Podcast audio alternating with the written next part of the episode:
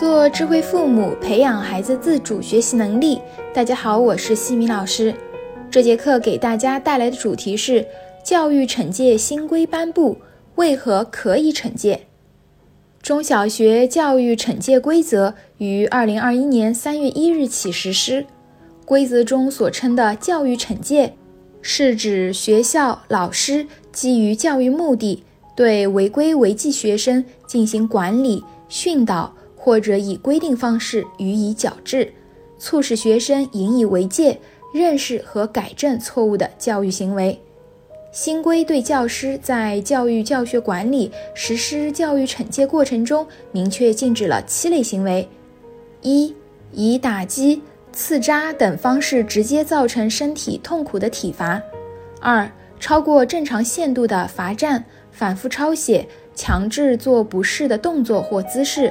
以及刻意孤立等间接伤害身体、心理的变相体罚；三、辱骂或者以歧视性、侮辱性的言行侵犯学生人格尊严；四、因个人或者少数人违规违纪行为而惩罚全体学生；五、因学业成绩而教育惩戒学生；六、因个人情绪、好恶实施或者选择性实施教育惩戒。七、指派学生对其他学生实施教育惩戒。同时，新规也指出，教师可以对学生适当实施教育惩戒。具体规则内容我就不在这里描述了，大家可以自行在网上查阅到。有的家长可能就会问：教育孩子不是应该多鼓励表扬的吗？怎么教育部还会出台允许老师惩戒学生的规则呢？教育部出台这样的规则，是为了有力地保护班级的秩序，并把权力下放给老师。对于那些影响其他同学听课，或者在一个问题上屡教不改，确实有害于他人身心的同学，可以进行适当的惩戒，杜绝校园的一些不正风气的发生，也避免家长的手伸得太长，干预学校的正常管理。孩子犯错，我个人也是不主张批评的，应该通过鼓励激发孩子更多正向的行为和树立信心。但是对于校园欺凌现象、问题少年的情况以及屡教不改的违纪违规行为，如果不给予老师一定的教育惩戒权利，那么学校教学秩序就会难以得到保障。所以惩戒还是需要的。只是惩戒要在合理的范围之内，所以教育部才下发了七类禁止的行为。这也是考虑到避免因教师管教惩罚不当而酿成悲剧，防止惩戒权的滥用。教育惩戒的意图不是为了实现对学生的压迫羞辱，而是为学生自由全面的发展创造一种良善的纪律与秩序。对于一个孩子来讲，如果从小到大只接受鼓励，没有接受过批评惩罚，未必是一件好事。这会让孩子产生一种错觉，好像自己做什么事情都行，渐渐的会丧失自我评价的能力。等到有一天突然接受到他人，比如老师、领导、其他长辈对自己的批评，或者遭遇到挫折的时候，他们就会难以接受，容易情绪崩溃和做出极端的行为。赏识教育，它就像阳光；教育惩戒就像风雨。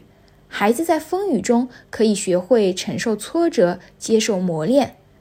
我之前的课程中也有提到过，孩子在成长的过程中，如果做了原则性不合理的行为，我们家长也是可以批评的。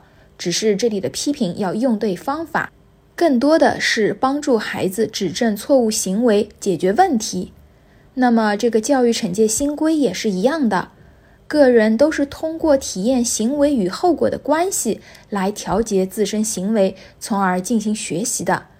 像奖励小红花、鼓励表扬，就是通过正向行为来促使孩子认真听课的方式增加。而新规中允许教师对学生适当实施教育惩戒内容。比如像点名批评、责令赔礼道歉、做口头或书面的检讨等等，这一些是可以促使孩子上课扰乱秩序的行为减少。教育惩戒新规运用的就是消除不恰当行为的惩罚机制。当然，这个惩罚也要合理的运用在错误行为发生的情境中，明确针对的是行为调整本身，而非损害孩子的心理健康。教师们合理行使惩戒权，可以有助于纠正孩子不良行为，让学生健康全面发展。你对于教育惩戒新规是如何看待的呢？欢迎留言给我，一起互动交流。